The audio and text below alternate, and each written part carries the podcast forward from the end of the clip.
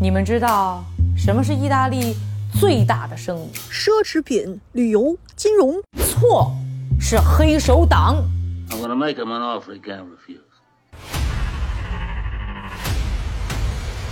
意大利的顶流黑手党啊，生意遍布全世界三十一个国家，渗透呢意大利经济的百分之九，一年挣的比麦当劳和德意志银行加在一起还要多。但他呢能成为黑手党圈的头部势力，不是因为他更暴力、更凶残，而是呢借助啊不断进化的产品模式和管理。今天这个视频呢就会为你呢揭秘啊意大利最大的黑手党光荣会的生意经。商业侦探家用商业视角破解世界变化。意大利黑手党呢，竟然和欧洲很多东西一样啊，很有历史渊源。在光荣会呢，就流传着这样一个传说：在15世纪的西班牙，有三个兄弟杀了呢强奸自己妹妹的仇人，被关到了西西里岛的监狱，在那儿搞了一套呢兄弟规矩和仪式。过了三十年，这三个兄弟啊被放了出来，三人呢各奔东西，各占山头。在西西里岛和那不勒斯的两个人呢，分别建立了日后啊意大利名声最响的黑手党——西西里岛黑手党和克莫拉。而跑到意大利南部卡拉布里亚地区的第三个兄弟呢，则建立了最早的光荣会。作为呢黑手党界的老字号啊，关于光荣会的正式记录呢，是到一八八八年才开始出现在啊地方报纸上，算是呢真正成为了当地的一股势力。嘿，为什么等了这么多年，光荣会才有点声势呢？有研究就发现啊，在一八八二年，意大利呢对选举的规则呢做了调整，男性公民的投票年龄呢从二十五岁降到了二十一岁，纳税的要求呢也被砍了一半多，选民队伍啊一下子呢从六十多万人壮大到了两百多万人，于是啊，原来呢小范围内的政治斗争呢，突然呢就被玩大了。政客们呢便开始啊扶持呢当地黑手党，用非常规的手段呢帮自己啊或者说自己的利益集团呢去拉选票。光荣会的崛起呢，不过呢是当时的一个政治筹码。早年的光荣会呢，只是克拉布里亚地区的地头蛇啊，主要的勾当呢是绑架。从五十年代开始啊，这个势力呢慢慢向北蔓延，包括到了罗马。不知道大家有没有看过电影《All the Money in the World》？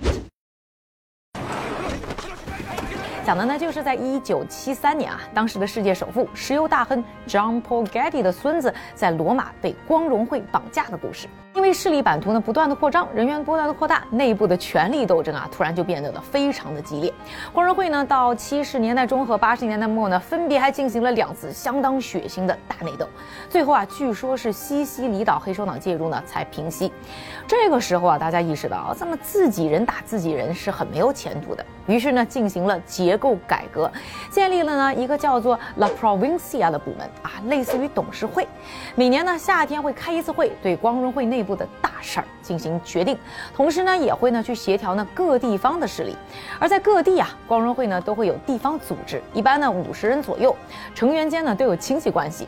还不断欢迎呢在新的地区去创建新的光荣会的分部，到现在呢已经可能有啊差不多数百个这样的地方组织，这就形成了类似啊董事会管理加上呢加盟连锁店的半去中心化模式，和呢其他比较中心化的黑手党的结构不同啊，这个光荣会的模式呢有三大好处：一呢，因为它权力不集中，所以呢就是某个大佬被抓啊，或者被对手呢干掉了，那整个光荣会的运作呢是完全不受影响的。第二呢，就是因为啊各地的势力呢比较的均匀，它就减少了内斗，而因为呢有董事会的存在，又增加了协同合作。第三，它较为扁平化的一个结构呢，有助于呢不断的扩张。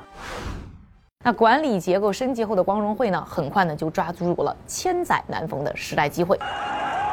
柏林墙倒了，冷战结束了，光荣会迅速呢向突然开放的东欧和俄罗斯呢渗透，他们的业务呢也开始转型，主攻呢国际贸易。一开始呢是倒卖军火呢和核原料，有被捕的光荣会大佬啊回忆啊，当时一次呢就搞到过啊六罐油啊，这一罐呢在当时呢就能卖到呢两千万欧元，那都是从前苏联的核基地呢搞来的。那靠着军火生意呢，光荣会呢升级成了一个国际组织，还和呢拉美的毒枭们呢搭上了关系，生意呢慢慢从军火扩展到了毒品买卖。一九九五年啊，光荣会大本营卡拉布里亚呢开了一个新港口，这个新港口呢很快就成为了光荣会的地盘，也成为了欧洲呢毒品进口生意最重要的渠道之一。那光荣会呢看好呢毒品的生意呢，是因为它相当暴利。据说呢，光荣会拿到手的可卡因的成本啊，一公斤才一千欧元左右，倒手卖到欧洲啊，就能翻三十倍，卖到呢三万欧元。光荣会呢，当然啊，就死死把这个业务呢抓在自己的手上。二零零八年，欧盟呢反黑手党委员会的报告里啊，就呈现光荣会控制了欧洲百分之八十的毒品生意。到了二零一四年，还有人算过一笔账啊，从这个毒品到保护费，再到高利贷等等业务，光荣会一年的收入啊，能达到呢六百亿美元，比麦当劳和德意志银行的年收入加在一起还要多，相当于呢二零一三年意大利 GDP 的百分之三点五。虽然呢一直很低调啊，但是呢光荣会俨然已经成为了意大利黑帮当中啊势力最强大的一支。因为呢，他们要经手呢大量的现金，那光荣会呢有大量的洗钱需求，于是呢在各地啊建立啊或者投资了各种看起来很合法的生意，进行呢洗钱的同时呢，还能创造更多的暴利。而且呢，不光是在意大利，包括呢在大家心目当中不怎么和黑帮挂钩的英国、德国等等国家呢，都有很多呢光荣会的洗钱组织。他们参与的生意呢，也不光是大家经常在电影、电视上看到什么洗衣房啊、餐厅啊等等，从房地产、建筑到供应链啊、垃圾回收，甚至疫情期间呢，还做起过口罩和丧葬的业务，绝对是渗透到呢欧洲经济的方方面面，影响到意大利百分之九的经济。甚至啊，《金融时报》还报道过，在二零一五年到二零一九年期间，国际金融市场当中，甚至有十亿的债券都和黑帮有关，其中不少呢都是来自于光荣会的壳公司。